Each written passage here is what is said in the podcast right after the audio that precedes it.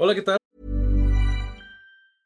I'm Sandra, and I'm just the professional your small business was looking for. But you didn't hire me because you didn't use LinkedIn jobs. LinkedIn has professionals you can't find anywhere else, including those who aren't actively looking for a new job but might be open to the perfect role, like me.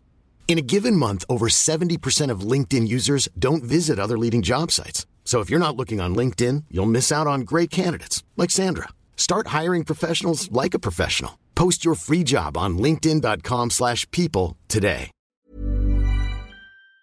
Bienvenidos a un Cat Weekly más. Creo que estamos en el 60, si no me equivoco. Eh, ya llevamos un buen rato. Estaba platicando con Andrea.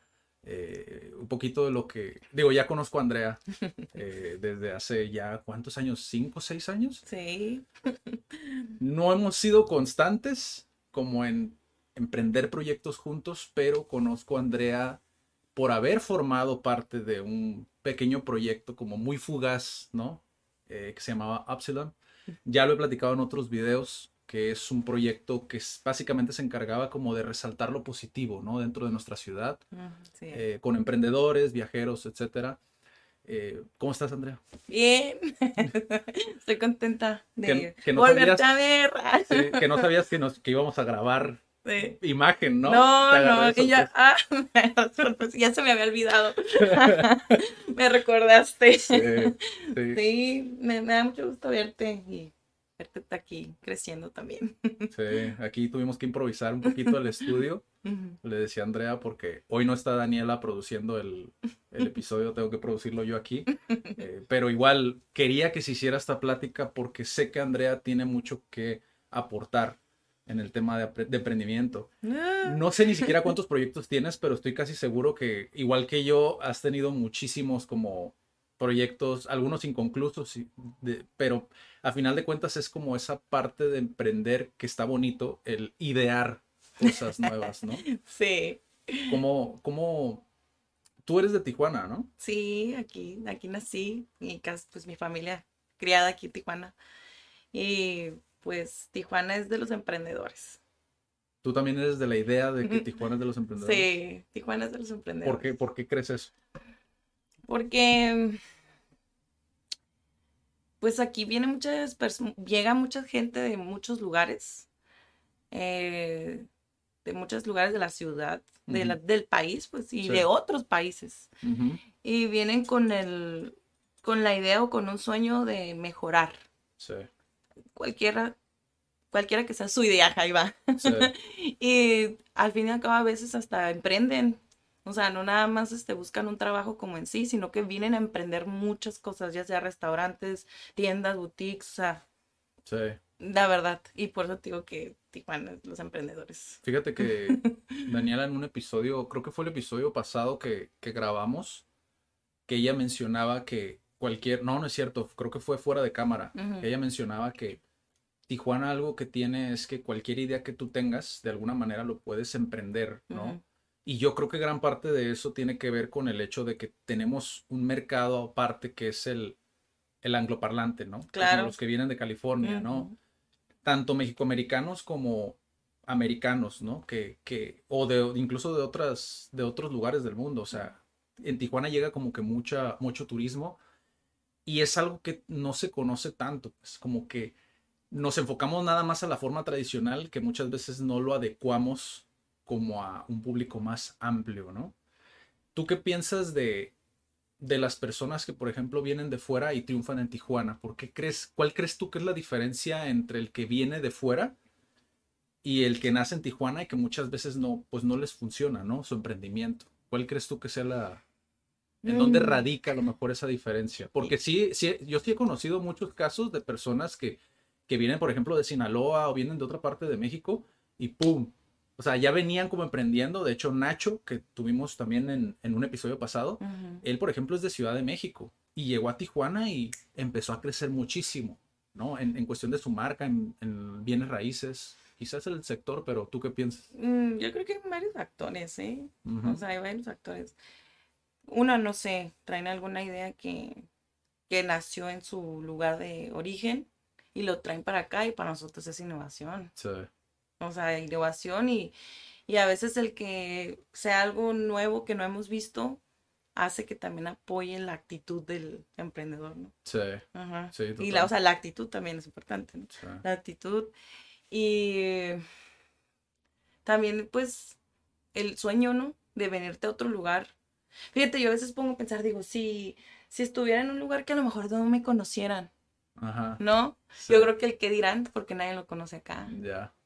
¿no? Ah, también. ta- O sea, también es un. El que dirán, no me conocen nadie en Tijuana, ah, voy a emprender allá. Sí, y hasta lo haces con más ganas. Sí, porque muchas veces incluso tienes la idea como de crear un libro, ¿no?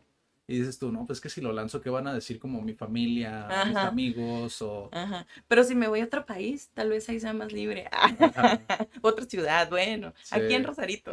Sí, sí, sí pasa. Digo, yo por ejemplo, no sé, no sé tú, igual ahorita me gustaría saber tu experiencia, ¿no? Pero yo, por ejemplo, cuando empecé a emprender, eh, había algo que yo, por ejemplo, como que no había una congruencia entre lo que publicaba, por ejemplo, en Facebook Mm. y lo que hacía profesionalmente, ¿no? En aquel Mm, entonces, ok, por ok. ejemplo, tenía muy arraigado, como muchos emprendedores, me imagino que inician así, ¿no? Como el- esta ideología del el lobo de Wall Street, ¿no? El, el, el, el tiburón o lo que sea, ¿no? Ajá. O sea, como que, como que cuando empiezas a emprender, como ves, se te abre tanto el panorama que dices, ah, todo es posible, ¿no? Y Sí. es muy fácil como caer en ese tipo de, de escenarios, ¿no? Y me pasaba que yo publicaba eso, pero a la vez como todos mis amigos o personas que conocía, eh, como que era memes y cosas por el estilo, que Ah, como que no tenían nada que ver, ¿no? Como con lo que yo quería hacer y al momento de aislarte o de, de segregarte, ¿no? Como de, de esa, de esa, de ese mundo, como que mucha gente lo tomaba mal. Para ti, ¿cómo, cómo fue cuando empezaste a emprender? O sea, ¿tuviste esa, esa batalla cuando recién iniciaste o, o fue natural? O sea, se dio natural, porque también he conocido casos de personas donde pues no han tenido esa dificultad, siempre los han apoyado. Se me hace muy raro para mí porque la realidad es que no siempre lo sentí yo así, ni otras personas allegadas a mí, pero hay personas que dicen, o sea, a mí siempre me apoyaron. O sea, yo no- nunca tuve esa dificultad de, de que la gente me tachara de mamón, ¿no? O de loco. Ajá, o de loco. Ajá. No, pues es que mira, híjole, yo creo que eso tiene que ver con lo que, en conocerte tú mismo y saber qué quieres. Sí. O sea, en tener bien enfocada y bien escrita tu idea. O sea, ¿sabes qué? Ay, perdón, voy a, ahí moví algo en la mesa. No. Este, eh, voy a, no sé, vender dulcecitos, ¿no? Que de chocolate que inventé, ¿no? Ajá. Entonces, tenerlo ahí, tenerlo, tenerlo. Y a veces vas a tener que dejar cosas. Sí. Y a veces esas cosas son personas o lugares que visitabas muy seguido. O sea, muy seguido. ¿Por qué? Pues porque te distraías un rato, la pasabas bien, Sí. tenías mucho tiempo. O sea, yo te lo digo de mi experiencia, tienes Sí. mucho tiempo. Pero ya cuando realmente te das cuenta que eso no te lle- lleva al lugar a donde quieres estar, Sí. es cuando empiezas a reconfigurar todo. Y decir, ¿sabes qué? Realmente irme a comer o irme a, a pasar, a perder un poco de tiempo, ¿me va a ayudar a donde quiero estar? Pues no. Y empiezas, fíjate que empiezas a, a- no a eliminar, pero a lo mejor a dejar de seguir a personas que ya no, que ya no sigues, pero siguen siendo tus amigos en. Facebook. Sí. este, mm, eliminando de verdad a personas. O sea, es tomar decisiones. Sí, porque creo que muchas veces cometemos el error. Yo lo hice. Yo lo hice. Yo lo Yo hice eh, el hecho de como que ser tan extremista. ¿no? Mm, El, el irte al extremo de No. decir, ah, voy a eliminar todo mi Facebook, ¿no? Y que ahí se vaya todo para volver a empezar. Difícil, no, ¿no? qué difícil. Y, y es, es difícil porque no sabes cómo, para algunas personas, yo siento que no hubo tanto peso para mí mentalmente, pero siento que no aplica para todas las personas, ¿sabes? O sea, como que eh, tienes, tener esa tolerancia a lo mejor. Fíjate que llegas a un punto que haces eso que tú dices, porque también lo hice. O Sí. sea, dije, bueno, y lo hice más en Instagram, porque pues la red que a mí más me gusta. Sí, Entonces, este, fue el eliminar completamente mi Instagram y yo agregar los que de verdad quiero que estén en mi vida. Se escucha raro, ¿verdad? Sí. Pero no es, no es como el lado, no es la mala onda, sino que de verdad a las personas que quieres y que quieres tener cerca y que Sí, porque a largo plazo no sabes realmente cómo te puede afectar también mentalmente, como tener a lo mejor toxicidad, porque sí hay muchas personas que son, pueden llegar a ser tóxicas, es la verdad, ¿no? Y muchas veces ni siquiera es que quieran ser tóxicas, y eso a veces no lo comprendemos, ¿no? Hay mucha gente que ni siquiera pues quiere ser tóxica, ¿no? Pero no saben que están siendo a lo mejor tóxicos, ¿no? En, en ese ambiente que estás creando, ¿no? Y sabes que no tanto porque sean tóxicas o no, o te apoyen o no, Ajá. sino como que donde te sientes más cómodo, en cuestión de ser tú sí, y que no vas a tener alguna, un qué dirán, que Ese no necesitas, ajá, exactamente, que no vas a tener ese juicio, que no lo necesitas en este momento porque sabes que estás tú también en un lugar en donde necesitas apoyarte sí. y a veces también neces- requieres un hombro donde llorar, ¿no? Sí. Tú, por ejemplo, ¿dónde te refugiaste en eso? O sea, en aquel momento cuando empezaste a lo mejor a, a hacer esto de desfasarte de esa vida, como, ¿dónde te refugiaste? ¿Como en libros o...?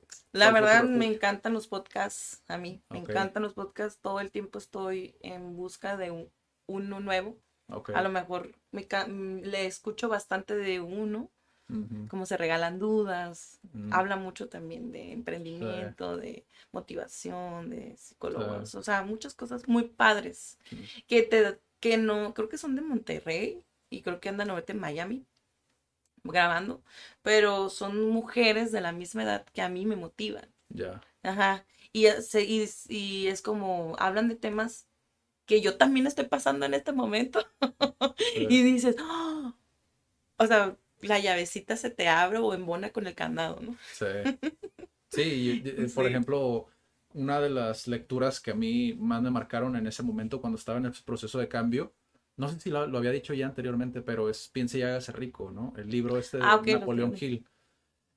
Que curiosamente en tuve una anécdota con este libro, ¿no? Con un señor, me acuerdo que subía a un taxi y yo traía el libro, para todas partes lo cargaba ese libro. O sea, aunque ya no lo estuviera leyendo, yo lo cargaba conmigo. Ujú. ¿no? Creo que también tenía un poquito que ver como la cuestión del ego, de decir, ah, mira, he leído este libro, ¿no? Pero, Aquí lo traigo. Ajá, exacto. Y recuerdo que esa vez me preguntó un señor, literalmente hizo el ademán, ¿no? Como, ¿a poco sí? O sea, de que pensando, A ver, ¿qué hice en la página 32? ajá, no, o sea, de que me, fue como un, no te creo de que realmente pensando pueda ser rico, porque leyó el título del libro. O sea, piense y hágase rico. Mm. Y por eso fue como dijo, ¿a poco sí? Y yo recuerdo que le contesté, pues depende, porque es básicamente de lo que trata el libro, ¿no? Es como, no es riqueza solamente económica, sino es en otro, ajá, en otro aspecto, ¿no? De, de en el ser, de mentalmente, cómo, cómo te encuentras, ¿no? Emocionalmente, eh, todo tu contexto, Sí, ¿no? todo, todo. Y, y es padre como poder compartir eso, aunque ahorita en- en- actualmente, pues hay muchos que no coinciden. Incluso existe una frase, no sé si la has escuchado, que dice la autoayuda no ayuda. ¿La has escuchado? Sí, Y, y es algo, para mí es algo preocupante porque la autoayuda sigue siendo desarrollo personal. claro. Y muchas personas no saben eso. O sea, la autoayuda ya, ya tiene como una fama Mm, muy similar a las redes de mercadeo. ¿Sabes? Como de la autoayuda es puro humo Ajá. y realmente no es así. Está medio distorsionado el asunto ahí, ¿no? Sí, De hecho, esa frase, a mí la he escuchado, pero no me gusta. sí, ¿no? No, no, no comparto la idea. Pero es padre también aprender como de ese lado, ¿no? Digo, cuando eres emprendedor sabes que va a haber mucha gente que no, como que no piensa igual que tú, ¿no? Y, y yo, por ejemplo, la primera vez que la escuché dije, o sea, ¿cómo, cómo, ¿cómo te pones a decir eso cuando sigue siendo desarrollo personal? Pero la realidad es que muchas personas no saben. Y está en nosotros a lo mejor el poder hacer un video donde digas eso. Es, desarrollo personal es igual a desarrollo humano, a crecimiento personal y la autoayuda. O sea, siguen siendo lo mismo. Si no te autoayudas, ¿quién te va a ayudar? Exacto, sí, sí, sí. O sea, hay muchas personas que te van a escuchar y te van a dar un consejo, pero a veces es muy importante y echarte un clavado a ti mismo. Sí, sí. Ahí está la respuesta. Te echas el clavo a ti mismo y tú te autoayudas, no necesitas el libro. Y ahorita que estamos hablando de desarrollo personal, ¿cuál es el tema que más te apasiona dentro del desarrollo personal? ¿Tienes alguno en particular o te gusta aprender de todo en general? Como Pues- emprendedora, ¿qué es lo que a lo mejor te ha ayudado más? La autoayuda. Mm. Pero dentro de como que la En inteligencia emocional. De la meditación, se Ok, puede decir. ok. Porque pues yo tengo como concepto en la meditación hablar contigo mismo. Ya. Ajá. Hablas con Dios, que tú. Ese rollo no lo podemos, no lo toquemos, pero vamos con la meditación Sí. y pues hablas contigo mismo, ¿no? Te escuchas de alguna manera. Sí. Y es fácil. Tengo ahorita experimentando seis meses viviendo independiente Ok. y es duro, pero te da muy buenos mm, consejos. Sí, sí, la soledad te da muy buenos consejos y la meditación es lo que da. Entonces tengo más momentos de poder estar sola, de meditar y poderme escuchar. Para Entonces, ti, ¿qué es la meditación? Porque también he visto que mucha gente lo como que lo distorsiona, ¿no? Para ti, como lo haces todo el tiempo, lo haces Mm. particularmente como un ritual, ¿no? Fíjate que ahorita que me preguntas, podría decirte que me tomo como prácticamente te dicen que lo hagas, que te sientes en un lugar y medites. No, no medito así. Hay diferentes mm, este, formas de meditar. No estoy ahorita muy involucrada en, en eso, pero te cuento lo que yo hago Sí, lo que te para ayuda meditar. Ajá, Ajá, para meditar. Es el como estar presente. Ya. Estar presente. ¿Sabes qué? A lo mejor de repente me voy en mi, en mi rollo del pasado, de que, que no hice cosas bien en cuestión del emprendimiento, sí, pero después regreso, de alguna manera regreso y digo, ¿qué, qué, ten- qué, qué necesito hacer? O sea, me empiezo a hacer preguntas Ya. a, a mí misma, o sea, Sí. y digo, ¿qué necesito hacer? Ah, ok, no sé, voy a ir a grabar el podcast con. No, no quiero, están mis dos, ¿no? Entonces Sí. digo, no, a ver, de verdad, ¿qué te va a llevar a lo que de verdad quieres hacer? Sí. Y te paras y te vas. Sí. O sea, y eso es meditar, hablas contigo misma. sí. Eso es para mí, meditar, hablar contigo misma en algún punto determinado. No necesitas estar tanto en silencio. Porque a veces el silencio no ayuda a muchas personas, pero también es importante. Sí, me, gusta Ajá. porque no muchas veces como que no le damos la importancia que, que se merece el, el cuestionarte. Mm. Ahorita que lo mencionaste, como el, el aprender a cuestionarte, porque es algo que aprendemos y que muchas veces no lo, pues no lo desarrollamos. O sea, el hecho de primero cuestionarte a ti para poder aprender a cuestionar a los demás, es decir, aprender de los demás, ¿no? Porque Sí. tienes que aprender de ti primeramente. Claro. Y se me hace algo muy interesante preguntarte eso porque es verdad, la meditación, yo por lo menos, de hecho este libro que ven aquí de fondo, no es casualidad, lo puse ahí a propósito porque sabía que podíamos tocar este tema eh, con Andrea. Y es que en ese libro, por ejemplo, esos hábitos o esos rituales que tienen personas exitosas en el mundo, te das cuenta que no siempre hay una sola manera. Ajá. O sea, dentro de un espectro general sí existe algo en común, Sí. pero cada uno varía, ¿sabes? Y no tiene que ser perfecto, es lo que funciona más para ti. Lo decía con Felipe incluso en el, en el episodio pasado, que no necesitas pararte a las 5 de la mañana forzosamente porque lo leíste en un libro de Robin Sharma, Guau, pues no. ¿sabes? Es como, no, no, o sea, no te forces a ello si no te es natural. Y por eso es que es importante conocerte, o sea, el autoconocimiento es clave, ¿no? Exacto. Exactamente. O sea, los libros de autoayuda te muestran la experiencia de la persona Ajá. con algunos puntos que puedes tomar y adaptarlos a tu forma de vida, tu rutina, Sí.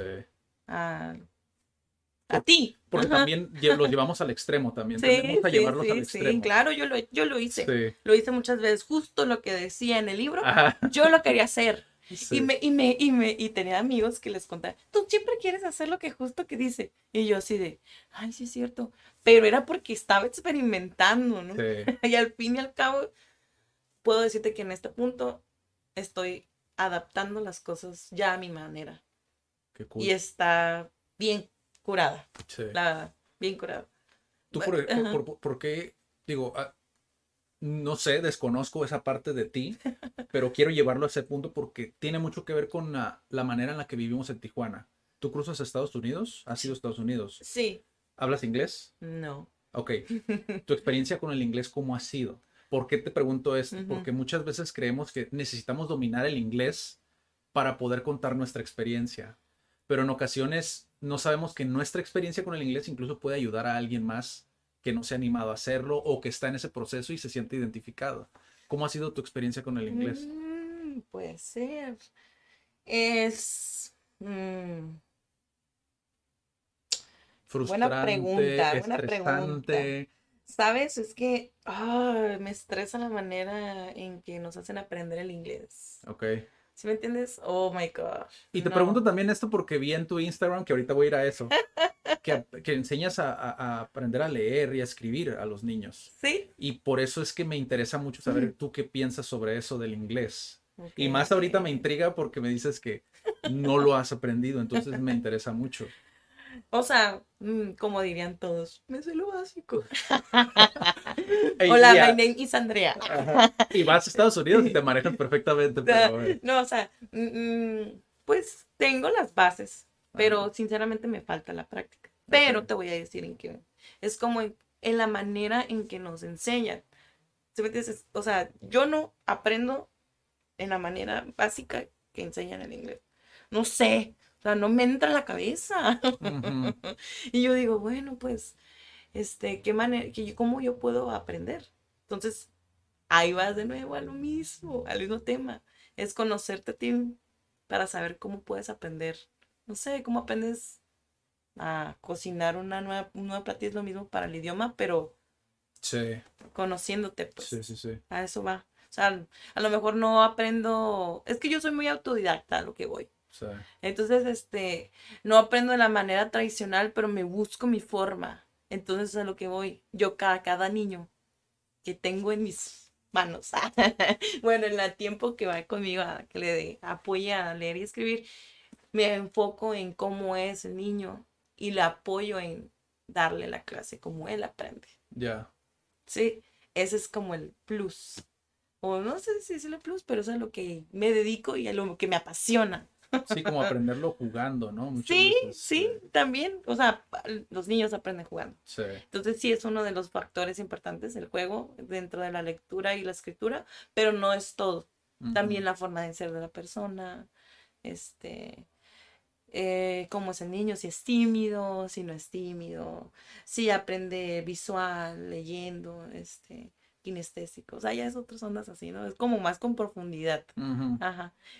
Y, y- y, por ejemplo, en el inglés, ¿tú, co- tú, ¿qué es lo que te ha servido a ti? O sea, en eso básico que tú has aprendido, que ahorita igual vamos a ir a lo de autodidacta, pongo el, pongo el pin ahí, ¿no? Porque igual es un tema que a mí también me apasiona mucho. Sí. Eh, ¿qué es lo que te ha servido a ti? O sea, ¿los mismos podcasts o te ha servido La como... música. Ok, A mí, me, a mí me gusta la música en general. ok. Entonces, me gusta mucho la música en inglés. Ajá. Me gusta mucho.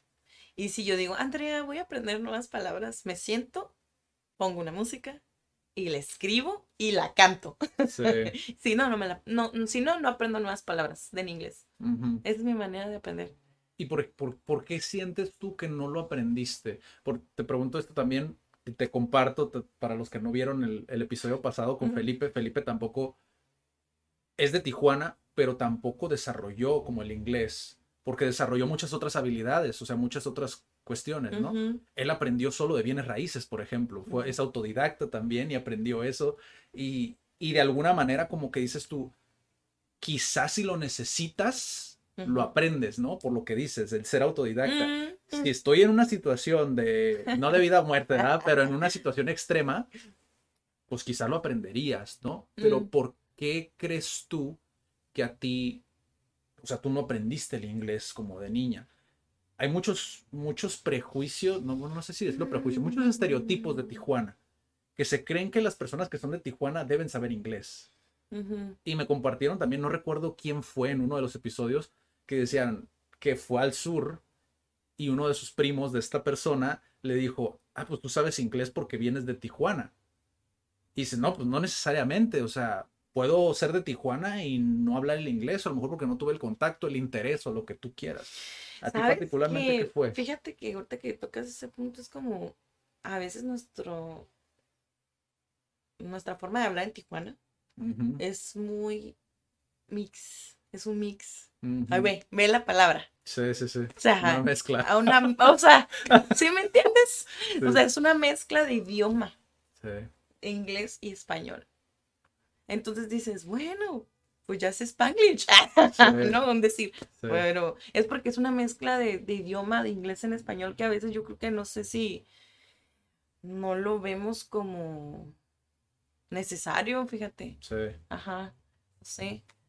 Puede ser. Sí, porque quizá a lo Sí. mejor si te fueras a Estados Unidos, pues lo aprendes, ¿no? De Sí. una manera más simplificada. Ajá. y- ¿Sabes qué? día día. Practicando también. Practicando el, el inglés. Sí. Ah, o sea, como dices ahorita, yo creo que no lo vi como necesidad. No lo vi como necesidad. Porque si estuviera ya viviendo, ya estuviera aprendiendo. Porque, por ejemplo, en la primaria, bueno, no sé si en la primaria, pero en la secundaria en la preparatoria, como que tienes ahí niveles, ¿no? De inglés. ¿Tú batallabas en esos, el inglés o...? No, sí se me daba, ¿eh? Sí Con las daba. oraciones que nos dejaban. Puras oraciones, no sé si también tiene que ver, digo. Yo la digo que Andrea sí sabe inglés, nada más que dice que no. Para que no le pregunten inglés, a lo mejor. Me vas a descubrir. No, pero bueno, el, el inglés creo yo, una, hay, hay, hay muchas cosas que, que Andrea mencionó que son importantes, como el, muchas veces se le da mucha prioridad como al adaptarte al niño, ¿no? Como, o, o más que nada se le da esa importancia al niño porque sabes o se dice en los medios de que te tienes que adaptar al niño y ser flexible, ¿no? Con el niño. Pero a veces perdemos esa flexibilidad para enseñarle a los adultos. Y esa es una de las Ah, cuestiones que, por ejemplo, nosotros cuando empezamos en CAT, era una de las cosas que a mí me obsesionaban, como el hecho de, ¿qué pasa si tú te adaptas a la persona? O sea, en lugar de que la persona se adapte a tu curso, que tu curso se adapte a esa persona, ¿no? Ya somos dos, ¿no? Y eso es lo, la increíble del aprendizaje, ¿no? Sí, o sea, el poder hacer- exactamente, exactamente es, es la misión. Para ti, que es ser autodidacta? Pues, pues mm, aprender tú mismo, o sea, como Sí. tal, aprender tú mismo, pero mm, tiene que ver mucho con lo que a ti te gusta, o sea, Sí. lo que a uno le gusta. O sea, O sea, tiene que ver mucho, porque si no, no puedes. Si, si, si te enfocas y lo quieres, sí, tú aprendes solo. Pero a veces hay personas que no tienen ese... mm, como, sí lo tienen, pero no lo tienen desarrollado. Y a veces es necesario tú mover, pensar. Es que las personas a veces no nos gusta pensar. Sí.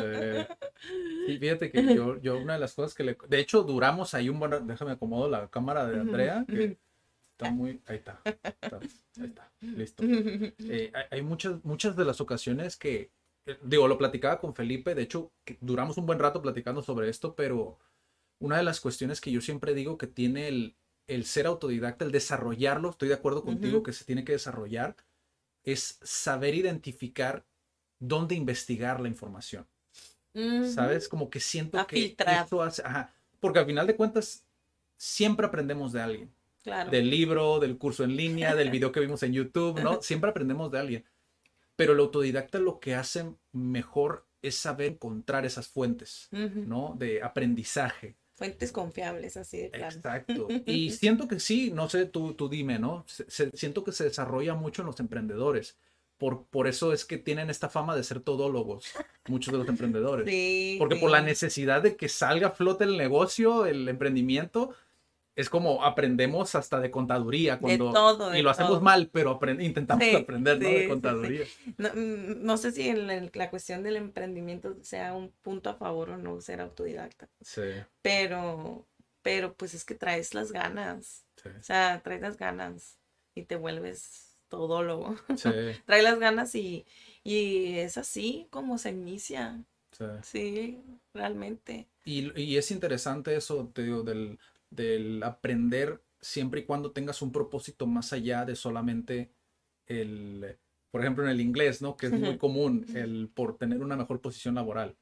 No, de que realmente exista un propósito más allá, ¿sabes? Porque quiero leer este libro, porque quiero aprender de esta persona, porque, ¿sabes? Como, porque quiero conocer a más gente en el mundo como que es un propósito mayor, ¿no? Que te lleva como a como ambiciones más fuertes con el idioma o con lo que quieras aprender. Si quieres aprender a editar video, por ejemplo, es porque realmente quiero que la gente, quiero causar un impacto realmente en millones de personas. ¿Cómo lo hago? Pues tengo que editar. Sí. ¿Sabes? Es como ese tipo de cosas creo que es algo muy, muy importante para el autodidacta. Sí, sí, Para desarrollar el ser autodidacta, ¿no? Sí, sí, sí. ¿Y tú Ah, ¿Hasta dónde quieres llegar? Sí. ¿Y por qué Tijuana? Digo, les pregunto esto siempre a los que son de aquí de Tijuana, sabiendo que tienen familia o tienen lazos, tienen vínculos que los atan aquí, pero si no tuvieras eso, ¿por qué elegirías Tijuana y no irte a otro lugar? Y ya me han dicho anteriormente, ¿eh? me han dicho que pues porque me ata mi emprendimiento a Tijuana, no tanto porque quiero estar en Tijuana, yo quisiera estar en Ciudad de México, pero Híjole. para ti, ¿por qué Tijuana y no a lo mejor otra ciudad del mundo? Fíjate que está muy curiosa porque hace poco Ajá, me hicieron una pregunta muy similar. ajá. Porque me dice, "Mm, ¿tú eres de Tijuana? Sí. Y me dice, ¿y no has vivido en otro lugar? Y yo, no. O sea, me quedé así como asombrada y pensando y haciéndome la misma pregunta que tú estás Sí, mm, en lo mismo formulando. ¿Por qué en, en Tijuana sigo viviendo o por qué sigo aquí tratando de picar piedra para poner mi emprendimiento en marcha, ¿no? Este, y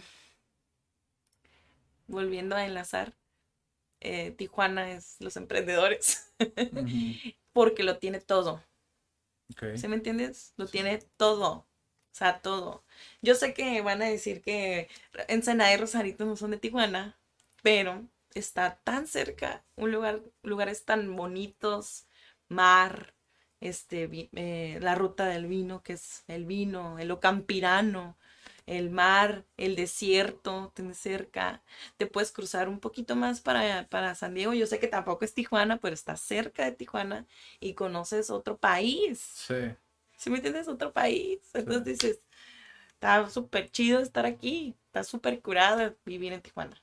sí, La comida es muy rica. He tenido la oportunidad de, de viajar y a, a ciertos lugares de, de la República y no. La verdad, la comida de Tijuana es muy buena. También es un punto. O sea, yo, yo soy feliz en Tijuana. sí, Me gusta mucho Tijuana. sí. Sí he pensado en irme en otros lugares ¿Qué otro lugar dirías tú? Ah, Ok, esta es mi segunda opción. para vivir. Me encanta el mar a mí. Me encanta el mar, entonces yo sería onda del mar. Mm, Sí, no sé, a lo mejor eh, Los Cabos, tal vez. ¿sí ¿Me entiendes? Ya. Ajá. Es cool, digo, es cool como saber como la, la perspectiva de otros tijuanenses, porque siempre nos dicen, digo, estarás de acuerdo conmigo que siempre nos dicen, eres de Tijuana, qué raro, ¿no? Sí. Porque, digo, mucha gente viene de otras partes del mundo, ¿no? De, digo, de otras partes de la República, del sur. Y ¿no? del mundo también. Sí. Hay haitianos, Sí. hay este Salvadoreños, hondureños, hay, no es despectivo, hay de todo, hay de Sí. todos los de todos los países, Sí, de todas partes. sí, Ajá. Hay rusos, hay eh, de todos los lugares, de Sí. todos, paisanos también de, de Y, aquí también, de la misma y se va a alimentar república. mucho culturalmente Tijuana. Es Eh, multicultural. sí. Tijuana es multicultural. Tal vez también es una de las partes importantes por las cuales me gusta Tijuana. Sí, como, de hecho, lo, no recuerdo en qué episodio también, disculpen, pero ya como han sido tantos, ya no sé quién lo dijo, ya lo En tengo, el 689. sí, ya lo tengo como todos mezclados, ¿no? Pero alguien, alguien mencionó que lo cool que tiene esa multiculturalidad es que, como tú conoces, por ejemplo, una persona de Cuba, un Sí. ejemplo, ¿no? Aquí ya sabes las tradiciones de Cuba, entonces cuando viajas como que ya no te agarra desprevenido ciertas Oh, cosas, ¿no? Y eso es lo cool, porque estás abriendo tu mente. Exactamente, o sea, diste en el clavo de conocer la multiculturalidad, multiculturalidad de Tijuana. Sí, Este, porque te encuentras a muchas personas de todas partes y tienes la oportunidad de platicar con alguien y que te cuente esa experiencia, dices, yo quiero ir a ese lugar porque Sí. mi amigo Pepito me dijo que estaba muy bonito. ¿Tú qué pensaste? Digo, esto obviamente lo hacemos como tipo introducción para presentarles de dónde venimos y un poquito también la parte del idioma, que es algo que está súper latente. Te digo, o sea, eh, y no es broma, o sea, muchos creen que nada más porque estamos en frontera ya es como automáticamente naces y sabes inglés, ¿no? Y no es así, no funciona así. Pero esta introducción, digo, ya ahora entrando un poquito más al tema de lo que es el, el emprender, ¿cómo fue que iniciaste tú emprendiendo? Porque mi manera de emprender fue muy extrema en el sentido de que es todas las canicas, o sea, era cuando lo veía todo blanco o negro, ¿sabes? Es como, si yo voy a entrar a emprender, tengo que dejar todo trabajo, todo, todo para dedicarle al 100%. Mm, ¿Cómo fue tu, tu inicio en el emprendimiento? Híjole. El... Va a sonar trillado. Ujú. pero pues el emprendimiento lo lleva en la sangre. O sea, tu familia... mi, mi familia es, eh, eh, mi mamá es comerciante, Ok, entonces, fíjate, mi papá es independiente también, entonces, es, viene ahí, o sea, Sí. viene ahí ya desde, desde, ADN. desde ahí, ajá. Sí. Y desde niña, me acordé ayer, fíjate, estaba barriendo mi patio. y dije, ay, no puede ser que mi primer empre- emprendimiento fue ir a barrerle las casas a las personas. Wow. Tenía como siete años, ocho. Y yo no me acuerdo por qué lo quería hacer. No sé si quería comprarme algo, no sé qué tenía, pero lo hice. Me fui con mi cubeta y mi escoba a tocar a la vecina. Vecina, ¿quiere que le barre su patio por cinco pesos? Barrí el patio de tres vecinas. Wow. De verdad. Barrí el patio de tres vecinas. Me dio mis cinco pesos y yo estaba bien feliz. Pero no lo volví a hacer. Ajá. Entonces, pero ese fue. O sea, no volví a hacer a, a barrer patios, ¿verdad? Pero Sí. volví a hacer otra cosa. ¿Y recuerdas, por ejemplo, cómo fue el, el proceso? O sea, hacia que yo tuve una, una experiencia mu- un poco, muy diferente más bien a lo que muchos emprendedores me comentan. Yo siempre les digo que yo nunca fui de vender cosas en la escuela, yo nunca vendía nada, pero sí tenía algo que se acercaban mucho a mí otros niños y me platicaban sus historias. Ah, sí me Como el tener oído, ¿no? el, el como que tener ese oído y el saber a lo mejor, no aconsejar, sino saber escuchar y poner atención y, ¿sabes? Como... Yo creo que la atención. Ajá. O interesarte realmente en lo que te están contando. Y como que eso te abre oído a identificar problemas, ¿no? Porque por, yo, yo nunca, la habilidad de vender, yo no, nunca la pulí ya hasta cuando trabajé con mi papá en un negocio, o sea, en preparatoria te estoy hablando, o sea, realmente yo nunca tuve ese contacto con las ventas, pero está muy interesante saber que otros emprendedores como que tuvieron eso, ¿no? Desde pequeños, el vender cosas Sí, dulces. Y, y- y vendí un servicio. Y ahorita viéndola bien, Ajá. la vendí un servicio. Sí, La situación es que va por ahí por donde dijiste en solucionar problemas. ajá, Tal vez también la vida, ¿no? Soy, soy hermana mayor. Sí, Soluciono cosas desde niña. O sea, Sí. y yo creo que por ahí va, ¿no? sí. De, de empezar a mover la cabeza y ¿qué más haces? ¿Qué, ¿De qué más haces? Te digo que viene en el ADN de mucha gente, no nada más mía. ¿no? Y, y tú, por ejemplo, tuviste, ¿cuándo fue cuando ya, digamos, de alguna manera como que lo formalizaste? ¿Cuál fue tu primer emprendimiento donde lo formalizaste que dijiste, ok, estoy ganando tanto, o voy a hacer esto porque voy a ganar tanto, porque quiero hacer esto, porque, ¿sabes? Como más sistematizado, digámoslo así. ¿Recuerdas ese primer emprendimiento? o- Híjole, sí, o sea, mm, pues yo creo que siempre he estado en el, en el momento de vender cosas. O sea, Ajá. vendo, siempre vendía después de tipo vender cosas, la ropa, me encanta vender ropa y accesorios. Entonces, desde chica era vender ropa. Entonces, y cuando ya empecé a hacerlo fue que abrí una tienda de ropa. Ok, Abrí una tienda de ropa. Este. Y no funcionó como quería. Pero fue la, hace que unos dos, tres años aproximadamente. Ajá. ok, Y dices, híjole, pensé que iba a ser este, a lo mejor más fácil en cuestión de, porque como me dediqué, me dedicaba antes, no en un lugar fijo, no con pluma y, y lápiz, sí, pero me iba bien y hacerlo más formal fue como, órale, sea, ya lo tengo aquí, ¿no? Sí. Ajá. ¿Me repites tu pregunta? Porque se me olvidó. O sea, ¿qué emprendimiento fue el, el tú sientes que fue más formal? Es la Este, venta, la venta, venta de, la venta de, ropa, ajá. pero este, eso fue el, mi lo primer formal. Ok. Ajá, lo primero formal, la venta de ropa. Ya lo hacía desde tiempo. Podría decirse informalmente, pero también en un lugar en como venta de garage. Siempre, los, eh, un, dos o tres días al, a la, al día, a la semana, perdón. Pero ya cuando se fue a formar fue la tienda de ropa, pero creo que por lo que ya no está, no es porque no haya querido seguirlo, continuarlo, sino porque no era el momento, Ya. sí. Porque creo que para emprender tenemos que estar enfocados en, en uno mismo. Ok.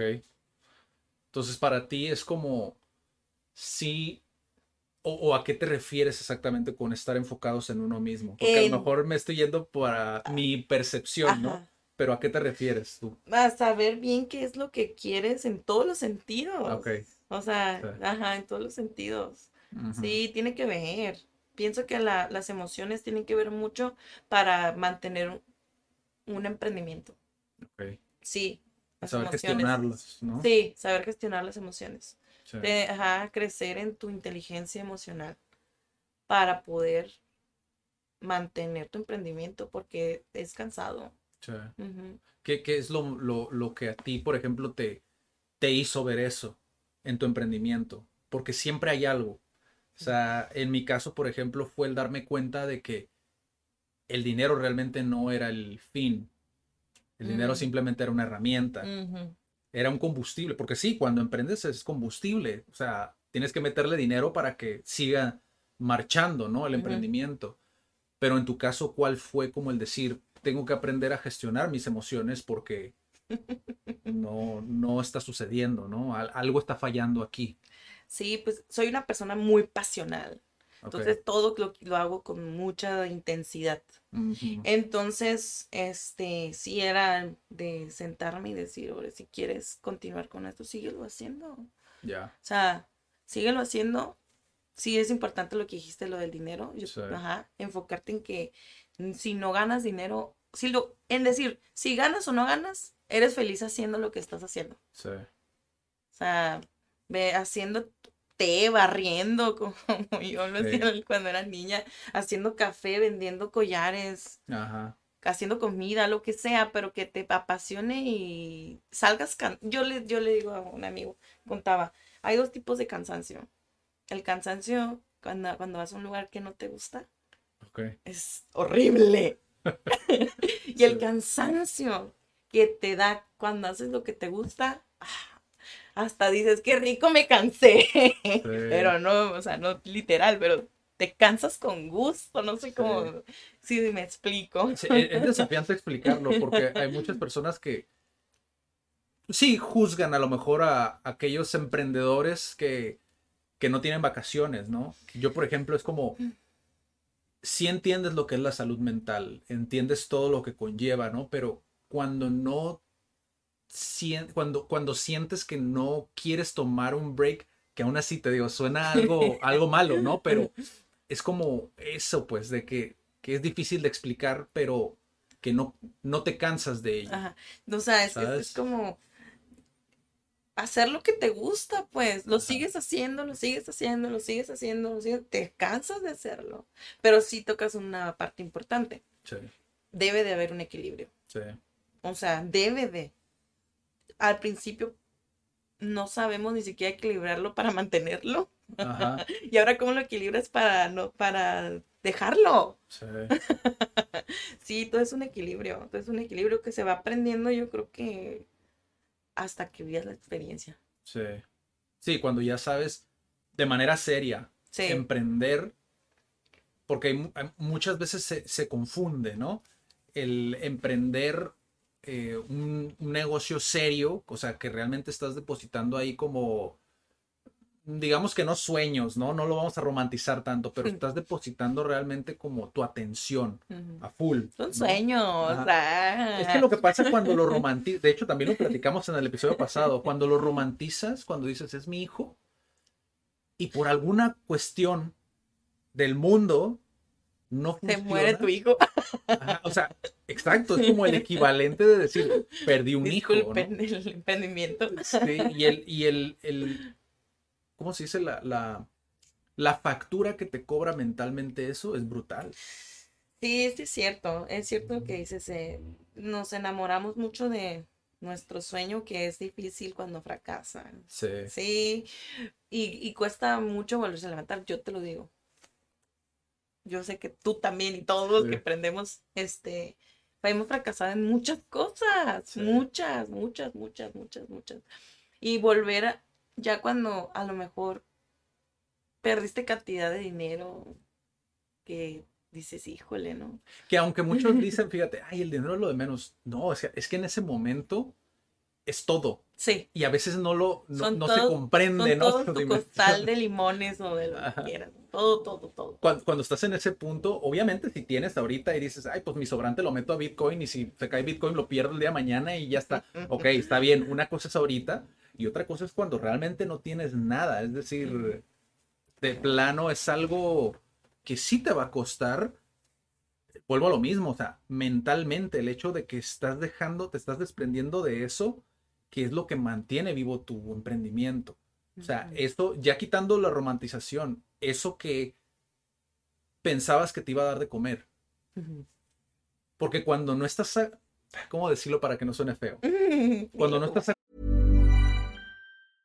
I'm Sandra, and I'm just the professional your small business was looking for. But you didn't hire me because you didn't use LinkedIn jobs. LinkedIn has professionals you can't find anywhere else, including those who aren't actively looking for a new job but might be open to the perfect role, like me.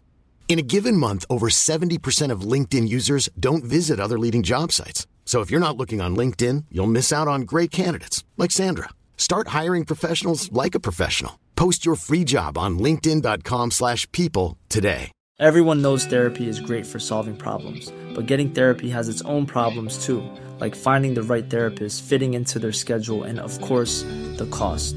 Well, BetterHelp can solve those problems. It's totally online and built around your schedule. It's surprisingly affordable too.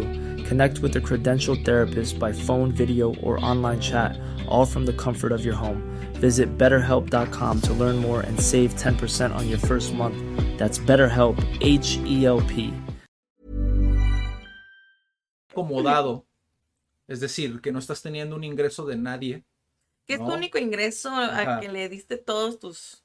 Ajá, tus cuando no estás recibiendo de tu limones. mamá o tu papá o de alguien más, de un tío, de un socio, de quien sea, y estás tú nada más con tus finanzas y ves eso perdido, o sea, mentalmente dices tú, pues por sobrevivencia me voy a apartar de eso tantito, ¿sabes? Es como, y, hay, para sobrevivir. y hay personas que, que nunca se recuperan y ya no vuelven a emprender. Sí, fíjate que cuando me tocó pasar por ese proceso que mencionas, me duraron dos años, dos años para poder, ¿sabes? Confiar nuevamente en mí. Ajá, Como que perdí mi confianza por el fracaso, pero uno no Sí. debe de perder la confianza por el fracaso, de lo que mencionas. sí, Pero es depende, te digo, de cómo cada quien mm, procesa ese miedo al fracaso.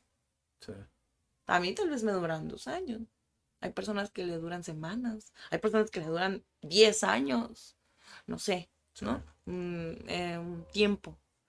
Pero después dices, híjole, a lo mejor ese tiempo que duré para mm, volver a intentar un emprendimiento hace que te hagas fuerte en otras cosas. Como lo que te decía, sí, en las emociones. sí. Entonces a lo mejor tuvo que pasar que fracasaras en ese momento para aprender a gestionar emociones o otras cosas, ¿no? Otras personas, otras experiencias. sí. Pero es, es válido, ¿no? O sea, decir, "Ah, no, este fracaso no, no, no fue un fracaso porque gané cosas. sí. Que también es importante estar abierto hacia, o sea, no fracasar por fracasar, sino estar atento a, ok, fracasé, ¿por qué? Otra vez lo Sí. ligamos al cuestionarte, ¿no? Así es. El saber cuestionarte también es súper, súper importante. es. O sea, es un, es un fracaso de experiencia. Sí, Lleno de experiencia. sí. De mucha experiencia. Porque, porque sí es muy delicado, o sea, el proceso, o sea, realmente es más delicado de lo que parece, o sea, e incluso a veces, como decía un profesor en la universidad, ¿no? Es, son errores de bisturí, Mm. ¿no? Eh, Él lo mencionaba así porque son errores minúsculos, o sea, errores que si no estás atento eh, en ese momento, si no estás presente, es muy fácil que lo dejes ir. Te, te cuento uno. Yo cuando, cuando recién empezaba a emprender, que salimos de esta red de mercadeo, que para los que no lo saben, digo, los que están escuchando esto, ya lo he platicado en otros episodios, pero cuando estuve en esta red de mercadeo, cuando salimos, rentamos un local en una colonia súper, o sea, sí balaceras a veces en la noche, o sea, eh, eh, fue algo de película, ¿no? Yo antes de que rentáramos ese local para ir a vivir a ese local, no era una casa, era un, un local tal cual, un local comercial, eh, yo sentía algo en el estómago. Recuerdo todavía el día que íbamos a dar el depósito, yo sentía Mm. algo. Y eso se me quedó presente. Cuando pasó todo lo que pasó, para no hacer el cuento largo, que fracasó, o sea, fue un, una incubadora que quisimos hacer ahí que no, que fracasó realmente porque no teníamos para comer. Había muchas cosas que, que hacían que el plan no funcionara. Mm. ¿no? Cuando fracasó, yo me quedé con, es que antes de que pasara, tú tenías esa incomodidad y aún Mm. así decidiste tomar esa decisión. Ujú. Es decir, no creíste en tu intuición. Ah, ¿no? muy importante. Y, y este tipo de razonamientos como que sí es muy importante, o sea, al momento de que, tanto cuando empiezas como cuando termina, ¿no? Ujú. Que el terminar, sobre todo en nuestra cultura, es algo que está como visto como algo, no quiero que llegue el fin, pero es Mm. como si el fin te va a traer felicidad, pues que llegue, ¿no? O sea, no pasa nada. Sí, se acaba la etapa solamente, ¿no? Pero qué importante lo que dices, eh, la intuición es, es el um, sazón, Eh, el- la última pizca de sal en la comida, porque no, no siempre le hacemos caso, sí, no siempre le hacemos caso y a veces no saben ni cómo identificarla. sí. Entonces, va de nuevo, ¿no? A, a- a saber, a conocerte, pues, cómo, cómo mm, se, se maneja en tu cuerpo la intuición. sí, Ajá. Por ejemplo, tú dijiste ahorita el estómago, ¿no? sí. A lo mejor a otras personas, no sé, les da cosquillas la cabeza. O un dolor de cabeza, Sí, le duele la Algo, cabeza ajá. fatal. O no tomé café, creo que no es eso, mira. O no tomé Coca-Cola, creo que tampoco es eso. Sí, ajá. O, o la desconfianza a veces, ¿no? Eh, Ah, He sabido de muchas personas que es como no se sienten confiadas al 100%. Y dices tú, pero ¿por qué es eso? Y ya cuando empiezas a cuestionar, la cuestión con los emprendedores es que muchas veces no tenemos desarrollada esa, ¿cómo decirlo? Como el, el preguntar por ayuda, ¿sabes? Como que es muy individualista Sí. y, y eso nos juega en contra en muchas ocasiones, como el, no sé si a ti te pasó, ¿no? Yo le llamo el emprendedor sábelo todo. Mm, Cuando llegas a esa etapa de emprender, donde a lo mejor ya tuviste tus pininos, que realmente no son nada, eh, pero llegas a ese punto donde ya leíste dos, tres libros y viste dos, tres seminarios de X o Y, y viste videos. Todo. dices, "Oh, yo ya sé, ¿no? Yo ya sé y ya me conozco y por eso le digo el sabelo todo, ¿no? Yo llegué a esa etapa. Y, y crees que sabes más. Y aquí en la comunidad, por lo menos de Tijuana, me ha tocado ver mucho eso. Yo lo pasé, yo lo viví, pero también lo vi en, en colegas emprendedores. ¿no? Que, que también como que traen este, este rollo. Traen el flow, ¿no? Traes el flow, traes el sentimiento. ¿A ti te pasó? Sí, claro. Sí, claro, era como, no voy a pedirle ayuda a nadie, yo puedo sola. Y creo que es por ahí. ¿Cómo te jugó en contra de eso? O sea, que recuerdes así a lo mejor en tu emprendimiento, que digas tú, a lo mejor, digo, el claro ejemplo es la contaduría, te digo, o sea, de que dices, "Ah, uno lo hace y tómala. Que de plano explota en la cara. que, por ejemplo, cuando eres el todólogo de tu emprendimiento, no tienes de verdad tiempo para todo. Sinceramente no. No. O sea, dices, sí, en este caso, la joyería, ¿no? Que es lo que estoy haciendo ahorita. Sí. La joyería. Yo le voy a tomar fotos, yo voy a hacer los collares, yo voy a ir a venderlos. Sí. Ay, también me voy a ir a poner a mi- en mi puesto y bla, bla, todo. Sí. Sí, claro, ajá. ¿Y qué más, no? También me voy a cocinar y aparte voy a dormir. Ay, pues sí. Ah, Este, y es cuando te das cuenta y dices, oye, ¿sabes qué? De verdad, sí, para alcanzar tus sueños, bueno, como tú dices, está muy romántico, pero sí, para alcanzar tu sueño, o, tu, o tus ganas, tu emprendimiento, tu meta, tienes que aprender a delegar cosas. Digo, es bonito decirle sueños, digo, paréntesis, ¿no? Es bonito decirle sueños, digo, yo estoy más a favor de, de esa parte, porque creo yo que cuando vas empezando, creo que esa inclinación es la que más te ayuda. Sí, pues es que es bonito, dices, ay, voy a cumplir mi sueño. Tal vez, tal vez hay personas que entienden el sueño como algo malo. Es que no lo puedes medir. Ese, no está ese, medido. Ese es el, ¿cómo? ese es el argumento que se usa mucho contra los sueños, que no lo puedes medir, supuestamente. Sí, pues no lo puedes medir, pero creo que sí se puede. Tú mismo te lo mides, porque cuando dices, o sea, tú sientes, volvemos a la intuición, sientes, yo voy a cumplir mis sueños de poner una cafetería, es decir. Sí. Y tú, y tú, tú, mira, hasta mis ojos se alzan, o sea, ¿sí me entiendes? Se abren, siento. Entonces yo creo que es el catalizador. Sí. El, el imaginártelo. Sí. Porque también la imaginación y la visión es importante. Sí, yo de hecho lo, lo dije en una, en una conferencia de CESUN, nos invitaron a un aniversario que, fíjate, también lo que es el, el fracasar, pero aprender de ello, ¿no? Supuestamente íbamos a grabar esa conferencia y al final de cuentas falló el audio y ya se perdió el material. ¿Por qué? Porque nada más tienes, sí sacamos uno que otro clip, creo que nada más salió un clip, pero o sea, se perdió. Pero yo decía en esa conferencia la diferencia entre las metas y los sueños, ¿no? Que de alguna manera se pueden medir. Sin embargo, los sueños te dan algo que las metas no, que es esta parte de tirarle algo más alto. ¿No? Esa ambición, ¿no? El hacerlo más todavía. Porque realmente lo único que hacen las metas es fragmentarlo, ¿sabes? Como ese sueño, hacerlo pedacitos más alcanzables, ¿no? Pero es más frío, más cuadrado. Sí, ajá. Yo creo que esa es la diferencia, mira. Esa es la diferencia entre, bueno, lo que, mi opinión, ¿verdad? Este, cuando tienes una meta, eh, como lo que estabas diciendo hace rato, que el, del dinero cuando dices, este, este sueño a lo mejor, o esta meta me va a dar dinero, me va a dar dinero y me tiene que dar dinero. ¿Sí me entiendes? Porque es medible. Sí. Ah, pero este sueño, tú no, tú lo das todo por todo, por, por nada. Sí. Sí. sí, trato como de, de, de explicarme, o sea, es como lo que de verdad vienes a, se va a escuchar muy romántico, de lo que de verdad vienes a hacer. Sí, me entiendes? Sí, de tu propósito, ¿sí? ¿sí? De tu propósito, tu sueño es tu propósito. Entonces, ¿por qué no lo ves, no lo ves con esa mente tan ambiciosa o ambiciosa? Porque sabes que si es tu sueño, tu propósito, de alguna manera te va a dar todo. Todo. Sí. Ahora, fin de este mega paréntesis que hicimos, estabas hablando de los todólogos, ¿no? Del emprendedor todólogo que a veces te juega en contra. Eh, me, decías de dentro de tu emprendimiento, eso cómo te jugó a ti en contra. El ser la todóloga. O sea, hubo un momento a lo mejor en el cual dijiste, ya llegué al punto del burnout, ¿no? Sí, me rendí, me rendí. Pues no puedo más. Wow. Ah, tiré la toalla.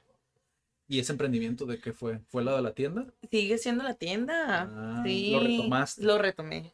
Ah, Pero ya con lo que de verdad era, es pues, ajá. O sea, yo me fui en el rubro de la ropa, sí me gusta la ropa, pero ya es como un mix, como un, como todo el accesorio para la mujer. Ok. ¿Sí ¿Me entiendes? Como el collar. Sí, porque sí, es que sí, como dices tú, ¿no? Si siempre lo has tenido, es como simplemente es el en Estados Unidos le llaman pivot, ¿no? Que aquí es como pivotear. Tu emprendimiento nace, ¿no? Sí. Y de repente tienes que hacer la curva, ¿no? Esta curva, tienes que pivotear tu emprendimiento, llevarlo a lo mejor a otra área, eh, meter a lo mejor un producto nuevo, lo que sea, ¿no? Pero mantener, yo lo veo como un juego, lo decía en el episodio pasado, posiblemente se malinterprete, ¿no? Porque para mí, si lo ves como un juego, como que te diviertes más en el sentido de los números.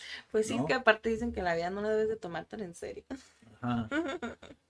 Sí. Y yo, por ejemplo, en un principio con Kat, yo no lo veía como, yo lo hacía naturalmente, que es esto de pivotear, Ujú. pero era como, empezamos con inglés, pero cuando yo vi que, ok, si yo sigo en esta ruta, me voy a dar de tope. Pero también es difícil darte cuenta, ¿eh? Sí, sí, sí. Dices, No, no, ¿y sí, por no qué no? ¿Y por qué no? Aquí sigo, ¿por Sí. qué no? No, aquí voy a seguir.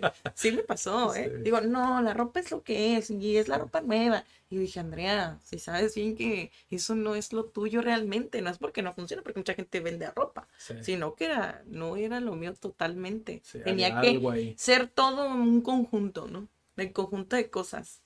Porque pues me gusta lo de la onda de la imagen personal y toda esa onda. Para entonces- sentirte cómoda, tú, como auténtico, ¿no? Exactamente, exactamente, Sí. que sea auténtico. Sí, creo que eso también es algo súper importante dentro del emprendimiento, como darle, darle tu marca. Ah, exacto. Que yo sé que existe el branding y la marca, ¿no? Pero esto es otra, otra parte, a lo mejor más profunda, como ya dentro de tu emprendimiento, como darle ese sello, tu, esencia. tu esencia, tu estilo. Ajá, A eso yo creo que va ese, ese proceso de pivoteo, ajá, en encontrar de verdad cuál es la esencia de tu producto sí. o de lo que estés haciendo, tu Sí. servicio. Sí, porque puede, otra vez, puede presentarse de muchas maneras. O sea, ahorita mencionamos algunos ejemplos, pero a lo mejor en el caso de alguien más, pues es otra cosa que no mencionamos aquí, ¿no? El, el momento de pivotear es a lo mejor el correr a alguien incluso. O sea, el correr a ese, a lo mejor el desasociarse. O sea, pueden ser muchas Ah, cosas. claro que ¿sabes? sí. El, el- el momento de hacia dónde lo vas a llevar. Sí, Simple y sencillamente es eso. Creo que esa es la pregunta. ¿Hacia dónde lo quieres llevar? Sí, Porque si algo no te está funcionando y realmente eres crítico, porque una de las cosas, no sé si a ti te pasó, pero una de las cosas que a mí me molestaban mucho cuando recién empecé con, con CAD precisamente, era preocuparme por los números, porque yo, yo sabía que todavía el emprendimiento no estaba ahí. Y a pesar de que muchos decían, no, es que te tienes que pagar un sueldo, es que tienes que esto y que tienes que esto, y que... es como, no. Y, y- y se escucha muy fácil decirlo, pero sí tienes que tener como muy claro lo que quieres. Y cuando ya sabes lo que quieres y sabes que tu emprendimiento no es algo como poner una tienda de postres, por ejemplo, que quien te lo está aconsejando es una dueña de la tienda de postres, pues dices tú, es que mi emprendimiento no tiene nada que ver con ese emprendimiento. Es diferente. Entonces tengo que verlo desde el mío, que es lo más sano para mi emprendimiento. Sí, o sea, ¿Sabes? ah, exactamente, dirigirlo, saberlo dirigir, pero a veces no puedes, no sabes, Sí, sí. no sabes cómo Es más desafiante de lo que parece. Sí, fíjate. claro, se platica. Yo ahorita me pongo a pensar, digo, le estoy platicando bien a gusto, acá bien Sí. sabroso, ¿no? Sí, no tienes el estrés. de Ajá, no, porque me siento en otro punto, ¿no? Pero cuando me pongo a, a de verdad acordarme, dije, no, es que cuando eres el todólogo de las cosas, no sabes de a dónde direccionarte. Sí. Si poner ese dinero en, el, en las redes, si poner ese dinero en comprar material, si poner ese dinero en el local, si no sabes, porque como eres el todólogo, Sí, no tienes como el team back, ¿no? Team- Sí. como- sí. Esa retroalimentación que te puede dar a lo mejor alguien, alguien, un tercero, ¿no? Que también, otra, estamos repartiendo aquí como, como si fuera esto kermés, ¿no? Es que no Pero- los habíamos visto, traemos sí, sí. mucho. Sí, sí, sí. Pero, o sea, Ah. creo que sí, eso, por ejemplo, el, el tener esa retroalimentación, también tienes que tener mucho cuidado. Por lo, por lo que acabo de decir. O sea, si es una persona que no tiene nada que ver con lo que tú Con tu haces, rubro. tómalo, pero tómalo con pincitas, ¿sabes? Mm, sabes que sí es importante lo del rubro, pero sabes que creo que es un poco más interesante. A ver. el que a la persona que le vayas a pedir el consejo o le vayas a platicar tu, tu duda, tu, tu sentir en ese momento, sea una, no tengo nada que ver con nada, no, o sea, no mal la onda de nada, este, sino que sea una persona que se haya arriesgado y atrevido y que sea emprendedor como tú, porque es la única persona que te va a entender. Y a lo mejor no ha pasado por esa experiencia, pero sabe qué es lo que tú quieres hacer.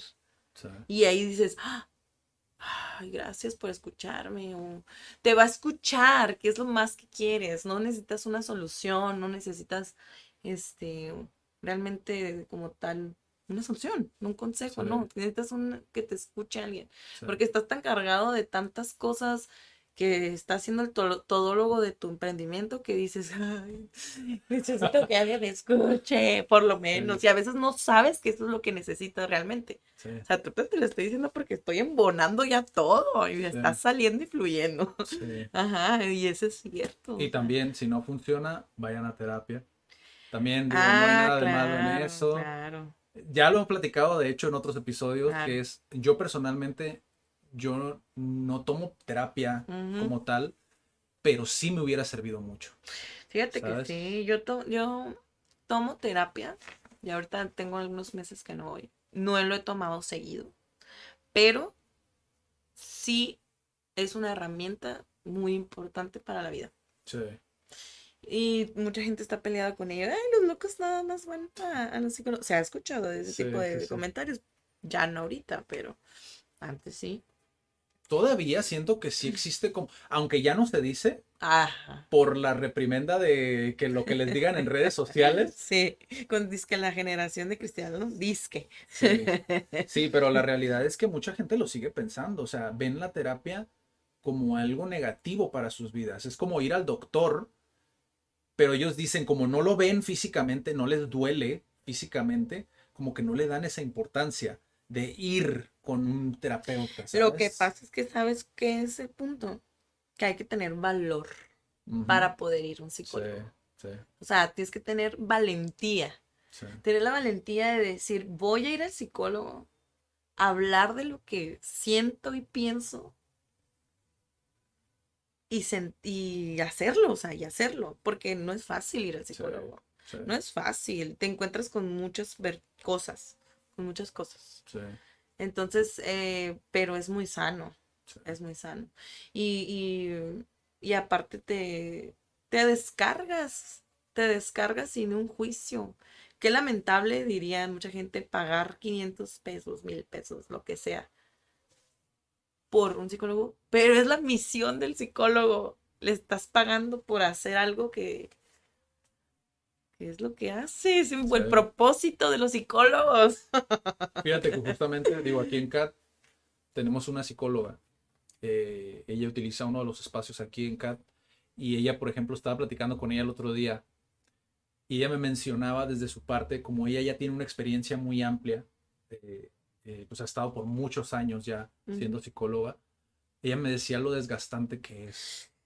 Yo O sea, no, yo, sí me imagino. Y te hace, te hace verlo desde su perspectiva, el hecho de cosas que nunca te dice a lo mejor un psicólogo, ¿sabes? Como el hecho de cosas tan lógicas como, oye, he escuchado todo el día las vidas de otras personas, o sea, la carga que eso supone, dice, o sea, yo llego y muerta, dice ya. Sí, o sea, energéticamente es muy desgastante. Sí, Y yo no soy psicóloga, pero parte de mi, de mi historia de aprendizaje, este, he llevado algunas clases de psicología, ¿no? Para esto de dar clases, ciencias de la educación. sí, Entonces, este, me ha tocado que también el, el- el profesor toca ese lado de la psicología con los niños y con los padres de familia. No como tal en una sesión, pero sí en algún momento en el que necesitas tener una junta con el padre de familia y pues el niño. sí. Y fue de ahí donde tú empezaste con a ayudar a niños. Sí. A partir de ello, ¿no? De- Sí, de dar clase, ajá, de dar clase a...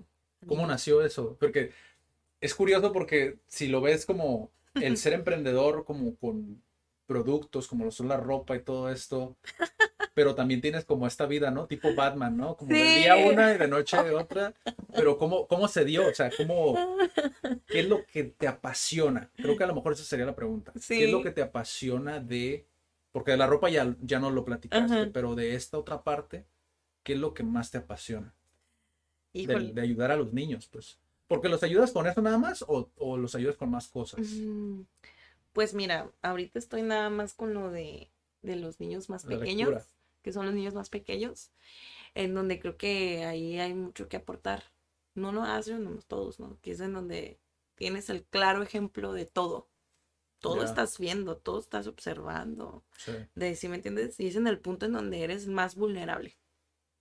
Más vulnerable, más sensible, más amoroso, más, más puro, ¿sí me entiendes? Más inocente. Entonces, a veces los adultos son muy duros, somos muy duros. Entonces, eh, para mí el da- estar un momento con ellos, de darle una clase, por así decirlo, porque a veces son, es una clase más de valor, ¿sí me entiendes? De valores, de escucharlo, de verlo, de a lo mejor que platique, pero también trabajar, o sea, en cuestión Sí. de la lectura y la escritura, que no quiero decir que no es importante, claro que lo es, Sí. pero hay más ahí. Si me entiendes, escucharlo, reírse, porque no nada más estás A, E, I, O, U, sino que de repente te dice, maestra, ¿te puedo contar un chiste? Maestra, dice, mi perro se llama Firulais. Sabes de la vida del niño. Entonces, relacionando mi lado, como dices tú, parece que está en polos opuestos, pero realmente es un solo polo. El, el, el que si yo estoy mostrando mi autin... ¿Cómo es? Tengo problema con esa palabra. Autenticidad. Ajá, mi autenticidad es para que los demás lo hagan también. Ok. En cuestión de la ropa, vístete como quieras, usa lo que quieras, sé, sé tú. Oye, niño, chiquito, hermoso, aprende a ser tú desde ahorita. Ese es. Como sembrar esa semilla. ¿no? Exacto, ese es mi. Ese es en donde se unen las dos cosas. En los adultos, a lo mejor, con la ropa y los accesorios, en esta cuestión va más asociado a la mujer. Y en, en el del lado de la profesión, eh, del dar clases, es a los niños. De darle la oportunidad de ser auténtico. Qué bonito. Qué bonito. Sí. Eh, o sea, es que es algo. Yo, por ejemplo, sé que hay mucha discrepancia, ¿no? Entre docentes, entre profesores, ¿no? Como. No tal cual con los niños. Creo que si nada más dependiera de los niños, creo que todos los docentes, todos los profesores serían amorosos, tiernos y todo, ¿no? La cuestión creo que muchas veces tiene que ver con, con, con que los tres puntos del triángulo estén en una misma sintonía, que es el papá, el profesor y el niño, ¿no? Híjole, Y creo que a veces ahí se rompe, ¿no? Como esa, esa armonía, muchas veces. Te digo, te digo, híjole, qué difícil. Porque a veces no se puede. Sí, Y por lo menos que, y yo sé que muchos profesores lo hacen, pero no lo dicen. Y yo pues, lo estoy diciendo. ah. agarra la cámara. Ajá, lo estoy diciendo. Pues es que al fin y al cabo cuando van a la escuela se olvidan de sus problemas. Sí, Ahorita ya llegó a la escuela y estoy muy feliz que ya puedan ir a la escuela los niños porque ya están en otro ambiente.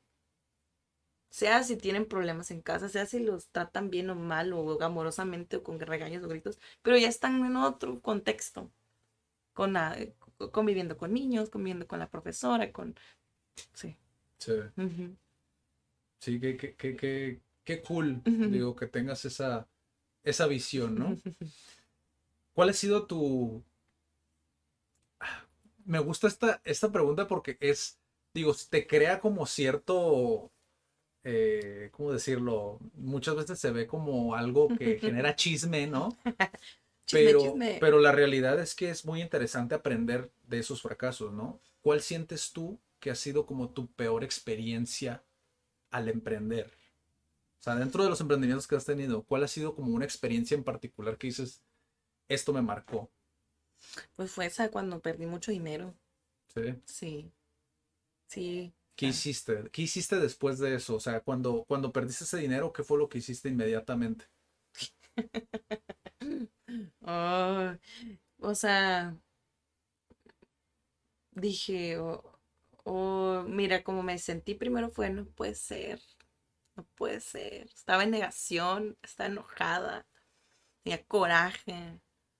Decía, ¿por qué? O sea, si yo tantas veces he que he hecho tantas cosas y esta vez no salió como quería, ¿no? El ego, ¿no? Ahí Sí. picándome la cresta.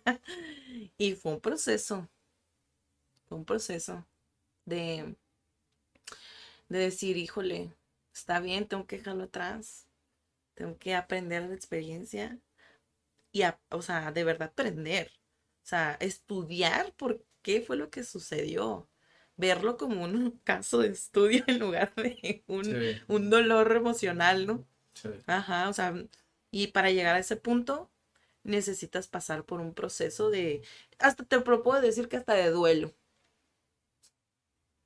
De verdad. De Wow. duelo. Sí, tienes que decir, porque el proceso de duelo pues tiene como cinco etapas, ¿no? No voy a meter muy a fondo, ¿no? Pero sí, o sea, te enojas, estás enojado, no lo quieres aceptar de que perdiste el dinero en tu emprendimiento, te enojas, te da coraje y después ya lo aceptas. Y dices, bueno, voy a volver a empezar. Y el proceso del duelo, como te decía hace rato, es depende de la persona. Te puede durar un día, un dos días, tres días, un año, pero es un duelo, o sea, como dices tú, lo ves como un niño, como un hijo, tu sueño.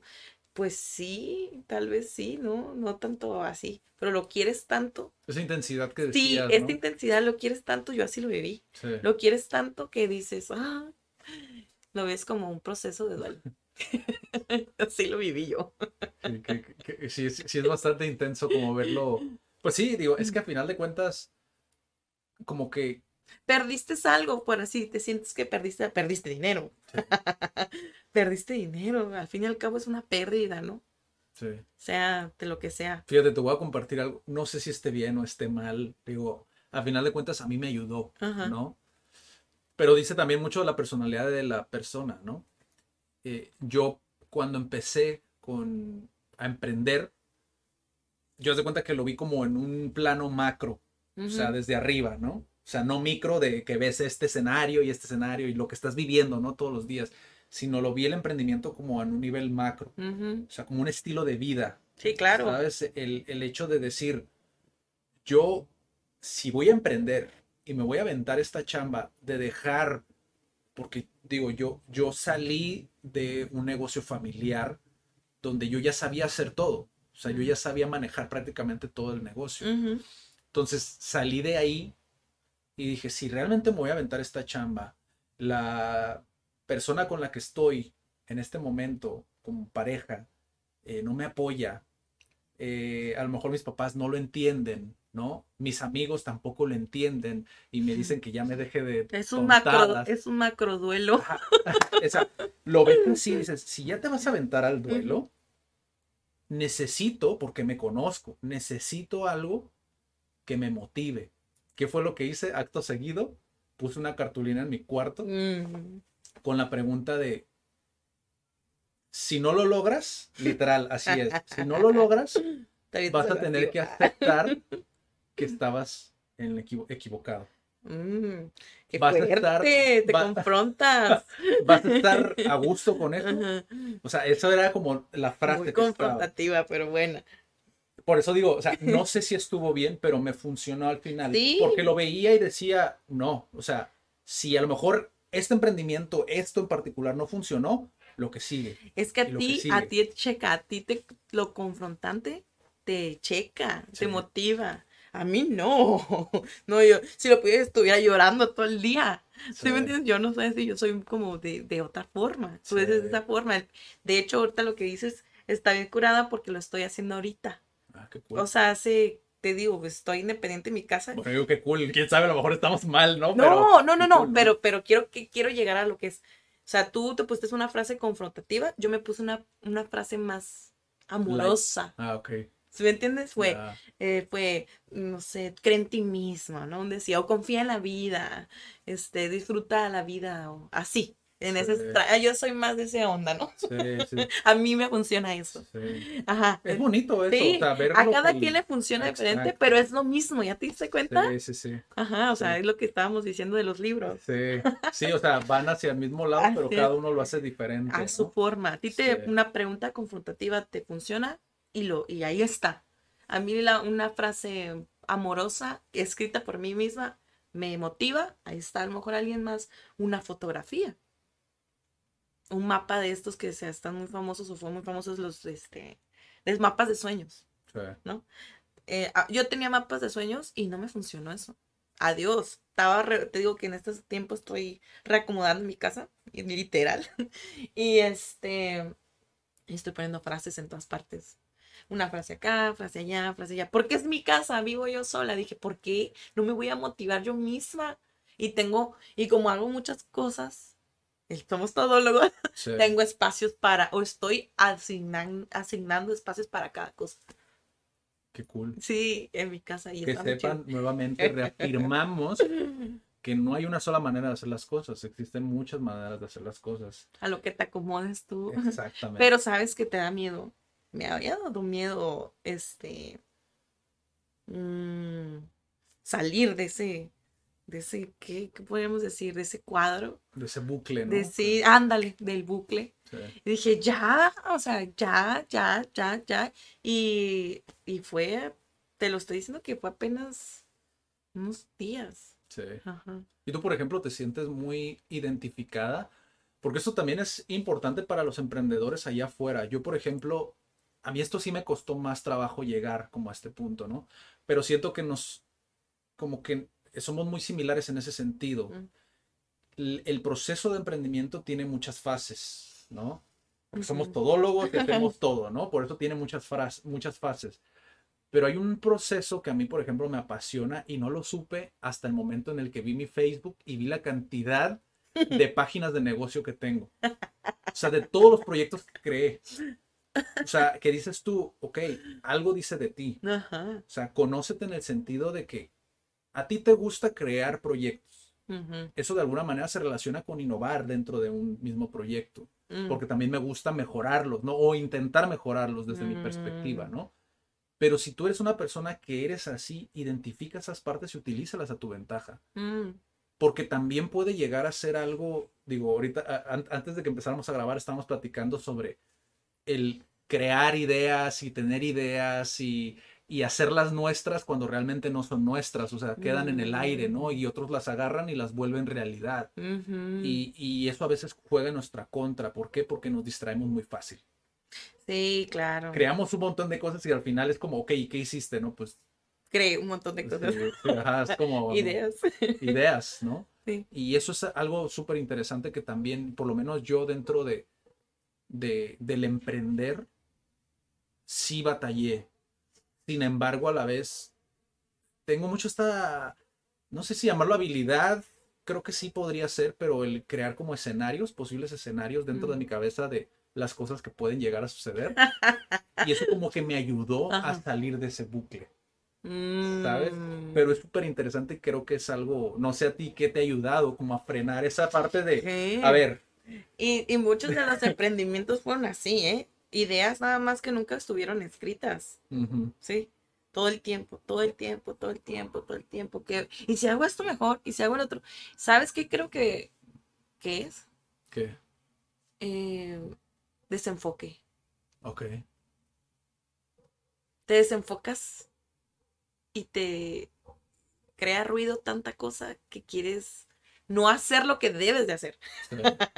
Sí, como Oh, que sabes, pero es como, ah, no, mira, No, mejor- mejor, hago un café. Bueno, y si ese café lo pongo dentro de una tienda y lo hago. No, no, no, no, no, que al fin y al cabo te termina en donde debes de estar, Sí, ¿no? Joyería, así un decir, o tú, este, no sé. sí, Y, y es puro, es puro desenfoque. Es puro desenfoque a no sentarse y decir, siéntate a escribir lo que realmente quieres hacer. No en que la idea o la posible, como dice, posible escenario. sí, sí. Porque si no, así nos vamos a llevar todo el tiempo. Y, Sí. y, y créeme que, que cinco, ¿cuántos años? Seis años. sí, Es de tiempo. sí, Es de tiempo darte cuenta. A veces unos les cuesta menos tiempo. sí, Pero lo importante es llegar. sí. Sí, utilizar tus, tus habilidades, bueno, vamos a decir las herramientas que tienes, o sea, internas, externas, utilizarlas para, para algo productivo. No Ajá. ocuparte por ocuparte, ¿no? Sí, Porque sí, sí. están las personas que se ocupan todo el día y los productivos, ¿no? Ajá. Después. Pero sí, Un rabia con eso también. sí, es que aquí podemos sí, estar hablamos horas. oh, diez mil horas. Sí. Tu experiencia más gratificante emprendiendo. O sea, que diga, ahora la, el otro lado de la moneda, lo que digas tú que, no sé, a lo mejor me equivoco, ¿no? Pero quizá los niños, digo, el hecho de los niños a lo mejor, pero también la parte de la ropa es algo que tienes muy presente desde siempre. Entonces, ¿cuál ha sido para ti tu experiencia más gratificante? Sabes que hace rato comentaste un- una palabra que quería hablar sobre eso y ahorita lo voy a hacer. A El estilo de vida. ok. ¿Sí me entiendes? El emprendimiento, como dices, comparto esa parte, es volverlo parte, o sea, ya fue un emprendimiento, ahora lo vuelves un estilo de vida. Ya. Entonces, creo que eso es lo más gratificante para mí. En, en estar en el proceso en el que mi emprendimiento se está volviendo mi estilo de vida. Y no, y quiero aclarar, ¿eh? y no porque me esté dando dinero, Sí, Todavía, no, no, pero todavía. esa- ajá, es- Pero- Esa libertad. Ajá, pero la libertad de elegir qué hacer Ya. Se siente tan bonito, de verdad. Y, y, tú, y como dijimos, se tienen que dejar muchas cosas, duelen muchas cosas que no quieres dejar. Personas, familiares, casas, amigos, todo, todo. Y no quiere decir que no están ahí, sino que tienes que em, aprender a decidir lo que quieres hacer, o sea, elegir cada día. Sí. Eso es lo más gratificante, porque es un estilo de vida, realmente, es un estilo de vida. sí. ¿Quieres ser emprendedor? ¿Quieres ser dueño de tu negocio? Ármate un estilo de vida. Con todas esas herramientas que es- están en todos los libros de, si quieres, de autoayuda que nos gusta leer, los podcasts, los, el YouTube, lo que quieras, todo, todo. Agarras a las herramientas que, que vas conociendo y las adaptas a tu estilo de vida. Hasta de cómo te levantas, si te quieres levantar a las 2 de la tarde, pero Sí. trabajaste en la madrugada, Sí. o te quieres levantar a las 5 de la mañana y, y duermes en la noche, como quieras. Si trabajas 7 días, 3 días, 8, 5, 4, 3, 2, no importa. Tampoco es matarte los 7 días, como te digo, es lo el equilibrio. Sí, claro que, ajá, claro que los 7 días trabajas, pero no de la misma manera. Sí. Sí, ese es como esa. Hay, hay un creador de contenido, Gary B, no sé si lo has escuchado, si lo has visto, Mm, pero él habla como de Soy malísima para los nombres. si, si tú tienes la audacia de emprender, eres, estás teniendo la audacia, o sea, estás siendo lo suficientemente audaz Sí, claro. para decir, quiero ser emprendedor, atente a lo que conlleva eso, ¿sabes? Atenerse a saber que muchas veces, por ejemplo, en mi caso, que sí lo llevas a un extremo, pero de cierta manera es como, son ciertas cosas que te llevan a querer obtener ese estilo de vida. Porque te Ah, tienes que caer o te tienes que recibir a lo mejor un golpe en la boca de la vida, de decir, no, es que no es como tú dices. ¿Sabes? Ajá, es es- como, es que no, no estás bien. Ajá. ¿Sabes? Y, y- A eso se da como un ejemplo muy, muy, muy así, muy para entenderlo todos. Este, que los lunes te comías un café y un pastel en una cafetería. ¿Qué te gusta? Sí, sí, sí. Pero todos los lunes, ibas por tu café y tu pastel. Ah, Y así, ¿no? Pero triste, diría entonces. Ya no lo puedes hacer porque Sí. este dinero destinado para tu café y tu pastelito lo ocupas para el estilo de vida que quieres llegar a tener. Sí, Entonces dices, sí. la balanza a veces no es fácil de, mm, de equilibrarla. y no, y no está mal que te equivoques. Que vayas el lunes y te comes el café y el pastel y te gastes sin dinero para, Sí, no sé, ¿no? Para comprar más mercancía. sí. Te lo digo. Sí, hay, hay una, hay una, una anécdota que a mí me pasó con, con una persona cercana a mí, mi mamá, que, un- o sea, te estoy hablando poco antes de que CAT realmente fuera un proyecto que se sostuviera por sí mismo, Ujú. ¿no? Justamente meses atrás de esto, me dijo mi mamá, era, estábamos Ujú. caminando hacia un Oxxo Ujú. y yo dije, "Eh, se me antojó un café, pero no. Yo así, ¿no? Pensé en voz alta. Y ella me dijo, no, pero es que si te quieres dar ese, ese gusto, ¿por qué no te lo das? ¿No? Y quizá a lo mejor la respuesta más que hubieran tomado todos es, pues sí, ¿verdad? Igual son 21 pesos, no, no me acuerdo cuánto costaba, ¿no? En ese momento, pero 21 pesos, pues ¿qué tiene, no? Pero es como esa, esa misma disciplina que uno tiene que tener, porque son 21 pesos, pero ¿qué pasaría si fuera más? ¿Qué pasaría si fuera una cifra mayor? O sea, ¿qué decisión tomarías? Porque al final de cuentas estás siendo congruente con tus acciones, porque te es natural a ti, porque sabes que necesitas ese momento de disciplina. Porque te estás enseñando algo a ti mismo. Sí, pero no es fácil. Exacto. Caes, caes muchas veces, caes muchas veces. Sí. Y, y luego después es como, voy a asociarlo con, con esto de la disciplina en cuestión de las personas que a veces son adictas. ¿No? Que tienen una adicción en, en alcohol o... Ya es muy profundo eso, ¿no? Sí. Pero, o sea, es una decisión de un día a la vez también eso. un día a la vez. Bueno, me voy a tomar cafecito. No, a ver. La vida soy. Ah, un día a la vez. Si lo voy a tomar, ¿me va a llevar al lugar donde quiero estar? no. Ok, entonces no la tomo. Pero es como una preguntotota que te haces para las personas como yo, que nos cuesta la disciplina. Y yo sé que a todos, pero cuando te cuesta más, es el, doble de, es el doble. Y fíjate, como, como, ser, como cierra esa anécdota, lo que me respondió ella fue, ay, hijo, pero pues es que, ¿qué pasa si el día de mañana ya no estás y no te diste ese gusto? Oh my God. ¿Sabes? Es como, tiene razón desde su perspectiva. yo en ese momento obviamente la juzgué. Ah, no te claro, voy a mentir. Claro. Pero cuando te pones a verlo desde la perspectiva de esas personas, tienen razón dentro de su, de su perspectiva. Claro. La cuestión aquí es que si lo ves desde mi perspectiva, es como si el día de mañana me voy y me muero, me morí siendo congruente con lo que yo creía y feliz haciendo lo que quería. Exactamente. Y este café es lo que menos importa. Es realmente que pude llegar a hacer lo que quise hacer. Exacto. ¿Sabes? Porque esa es tu perspectiva, esas son tus ganas, es tu onda.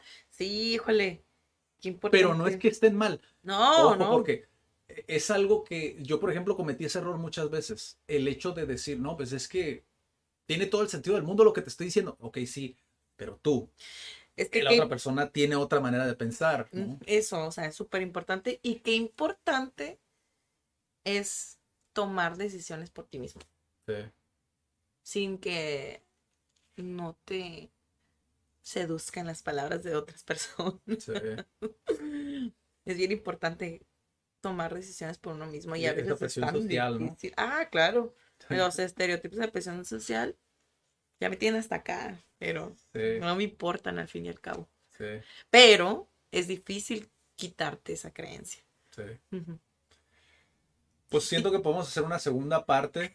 Digo, eh, la verdad, siento que, que se compartió mucha experiencia de los dos eh, en esta plática. Digo, si te diste cuenta, más que nada es eso, es una plática y, pues sí, eh, digo, cualquier cosa. ¿Cuál es tu página? O sea, ¿tienes una página de la joyería específica? ¿Cómo se llama? Se llama Qué Chuli Colección. Qué Chuli Colección. O si no, como Andrea Huerta, ¿no? También te pueden Sí, Andrea Huerta en Facebook. En Facebook e Instagram. En Instagram eres más activa, ¿no? En Instagram estoy como yo soy andreita.lop. No, ahorita bien largo. Sí. Pero bueno, ahí está. Igual va, va a aparecer ahí en pantalla. Y pues muchas gracias, Andrea. Gracias por venir. Espero que te la hayas pasado muy bien. Sí, muy divertido. Y pues nos vemos en la próxima. Chao. Adiós.